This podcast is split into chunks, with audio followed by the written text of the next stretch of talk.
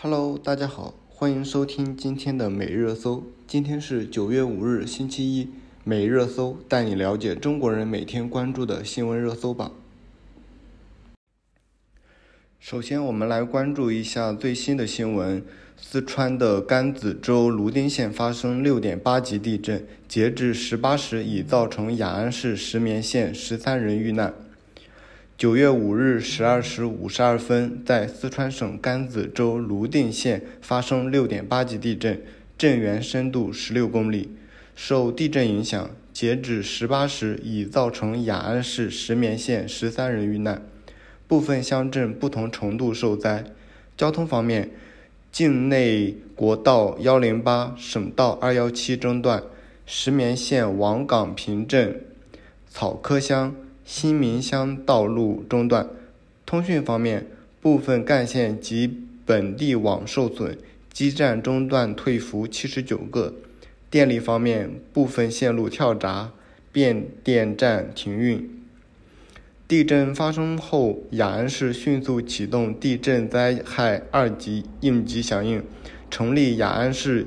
九月五日泸定地震抗震救灾指挥部。根据灾情有关情况，雅安市抗震救灾指挥部按照雅安市地震应急预案相关规定，决定将地震。灾害应急响应升级为一级，同时按照雅安市自然灾害救助应急预案规定，启动雅安市一级自然灾害救助应急响应。与此同时，雅安市出动应急救援武警、消防、医疗、高安等救援力量两千一百余人，第一时间赶赴地震灾区，开展人员救治、伤员救治。道路抢救和群众转移安置等工作，其余救援队伍已集结待命。眉山市凉山州出动消防救援队伍二十九车一百余人紧急驰援雅安。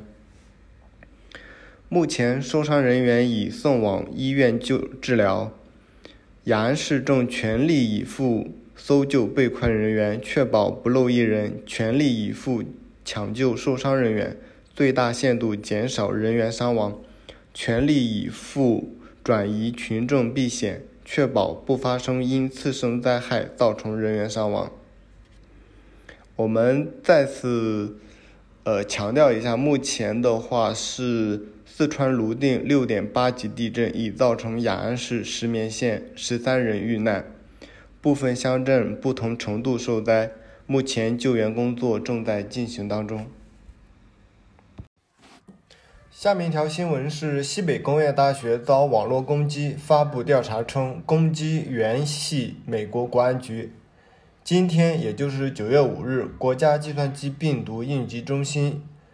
和三六零公司分别发布了关于西北工业大学遭受境外网络攻击的调查报告。调查发现，美国国家安全局下属的特定入侵行动办公室。多年来，对我国国内的网络目标实施了上万次的恶意网络攻击，控制了相关网络设备，一次窃取了高价值数据。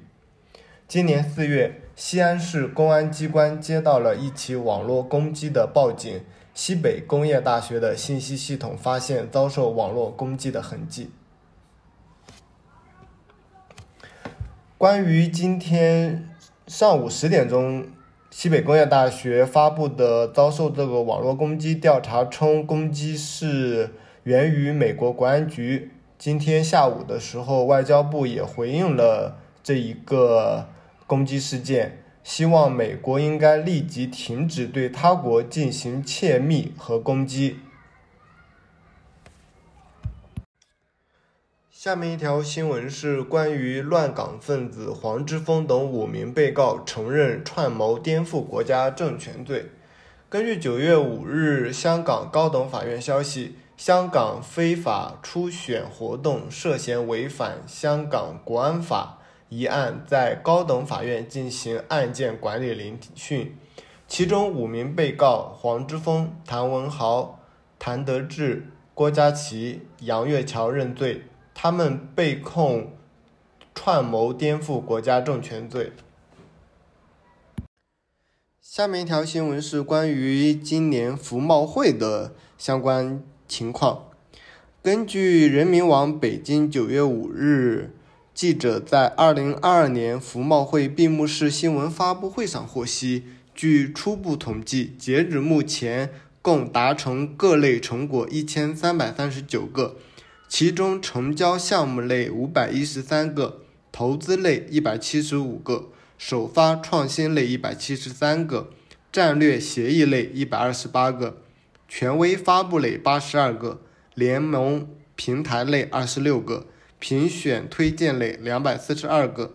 本届服贸会发布了《中国服务贸易发展报告（二零二一）》、《中国展览业发展报告（二零二一）》等多项权威报告，反映发展趋势，汇聚研究成果。根据商务部服贸司副司长王志华在发布会上表示，本届服贸会会再次宣示了中国扩大高水平对外开放、共促全球服务贸易繁荣发展的信心和决心，有力推动各方就携手共克时艰、推动全球经济复苏达成重要共识，充分展示了中国服务贸易创新成就发展。促进达成一系列重要合作成果，下一步将推动落实本届服贸会达成的成果和共识，发挥服贸会扩大开放、深化合作、引领创新的重要平台作用，深入推动我国服务贸易开放创新发展。下面一条新闻是中国外交部新任发言人毛宁亮相。中国外交部新任发言人毛宁星期一。也就是今天九月五日，正式主持外交部例行记者会，成为中国外交部第三十三任新闻发言人。根据中国外交部官网组织机构栏目信息，毛宁已担任外交部新闻司副司长，位列汪文斌之后，赵立坚之前。根据环球网的报道。外交部新闻司副司长、新闻发言人汪文斌星期一介绍毛宁时说：“毛宁从事外交工作已超过已经二十七年，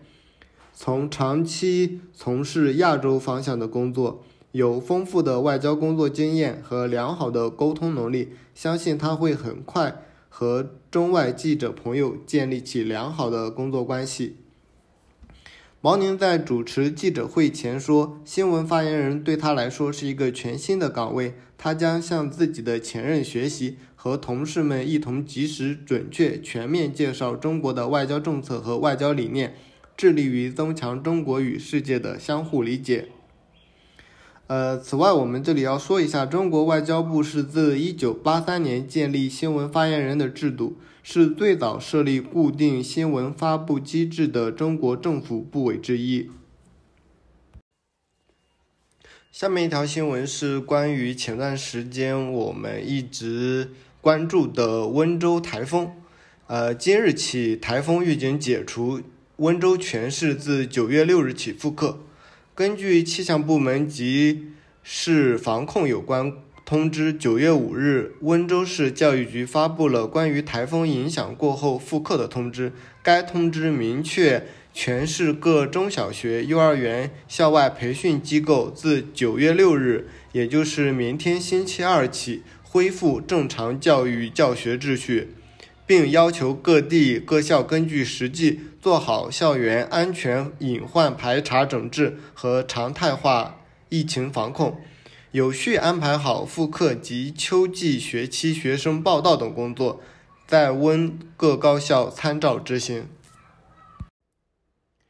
我们继续关注一下当前的台风的情况。呃，因为前段时间的话，一直是有影响在我们的东部沿海城市，像浙江的话，一直也都有发布相关的台风警报。随着台风的继续北移。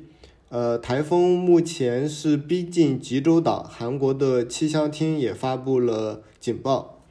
根据韩国气象厅五日的消息，今年第十一号台风轩岚诺正从韩国济州岛的西南附近海域上空向北移动。韩国气象厅已针对济州岛及其附近海域全罗南道部分地区等发布台风警报。根据韩联社的报道，韩国气象厅预测台风轩岚诺将于六日凌晨一时最接近济州岛，七时左右从庆尚南道一带登陆。韩国总统尹锡悦五日接受记者采访时表示，韩国全境将进入超强台风轩岚诺的影响范围，政府不会放松警惕，全力保障民众的生命安全。韩国行政安全部四日启动中央灾难安全对策本部三级响应，将台风暴雨危机警报级别从注意上调至严重。韩国吉州特别自治区五日已经进入最高级别的警戒状态。下面一条新闻是关于四十七岁特拉斯将成美国第三位女首相。利兹·特拉斯赢得英国保守党党首选举，从而自动成为新任首相。她是继玛格丽特·撒切尔和特蕾莎·梅以来英国第三位女首相，其作风强硬，欲学撒切尔。呃，特拉斯当选英国新首相的话，呃，苏格兰的首席大臣认为这一场灾难要来了。因为当地时间九月五日，英国保守党党魁投票结果出炉，特拉斯战胜前财政大臣苏纳克，并成为新一任英国首相。然而，虽然胜选了，但是摆在特拉斯面前的却是一堆烂摊子。多家英国媒体指出，英国新任首相将面对自撒切尔夫人以来的最糟糕的局面。值得一提的是，在竞选期间，特拉斯曾许下不少承诺，包括解决能源危机和控制电价、废除欧盟的所有法律、阻止苏格兰独立公投等等，导致苏格兰的首席大臣尼古拉斯·特金直接表示，按照特拉斯的竞选承诺，他担任英国首相将是一场灾难。眼下，英国内部的危机比较多，包括生活成本的高涨、严重的能源危机、产业动荡以及经济衰退。对外的话，英国自脱欧之后与欧盟联系越来越少，而种种迹象显示，美国也不待见特拉斯这位新首相。要解决这些内问内外困局，恐怕够特拉斯要忙活一阵了。下面一条新闻是韩国最大在野党对总统尹锡悦提起诉讼。当地时间九月五日，据韩联社等韩国媒体援引消息报道，韩国最大的在野党共同民主党当日表示将对总统尹锡悦提起诉讼。共同民主党表示，现任总统尹锡悦涉嫌在今年大选期间。就其妻子涉嫌操纵股价等行为对外发表虚假信息。下面一条新闻是中共二十大日期敲定，媒体众说纷纭。中国官方媒体新华社公布，中共二十大将于十月十六日在北京召开，日期比外界此前预期来的要早一点。国际主流媒体基本上认为。中共二十大将是习近平的加冕仪式，预料他会打破邓小平时代修订的两任和七上八下制度，继续留任主政，并延续过去十年来的政策路线。但在华文圈，有部分自媒体和海外华文媒体持相反意见。有一类分析称。习近平在内外困局和党内派系的压力之下，可能被迫让出中共总书记一职。另一类分析则称，中共内部已经发生了类似于十一届三中全会或遵义会议类的大变动，甚至可能会有巨大政策和线路的变革。下面一条新闻是：联合国报告指中国可能对维吾尔。人犯下反人类罪。联合国发布了一份有关新疆的报告，指调查发现了中国政府在当地实施酷刑的可信证据，可能已构成了反人类罪。报告指出，中国利用模糊的国家安全法压制少数民族，并构建任意拘留制度。囚犯们遭受了各种形式的虐待，包括性侵和性别暴力事件，还有一些人面临强制治疗和歧视性的计划生育和生育控制的政策。该报告在联合国人权事务高级专员米歇尔·巴切斯特卸任前一天公布。他透露自己承受着发表或不发表报告的巨大压力。然而，针对此次的报告，呃，北京称这是西方国家的闹剧，并否认报告中的虐待指控。拘留留营是打击恐怖主义的工具。以上就是今天每日热搜的全部内容，感谢您的收听，我们明天见。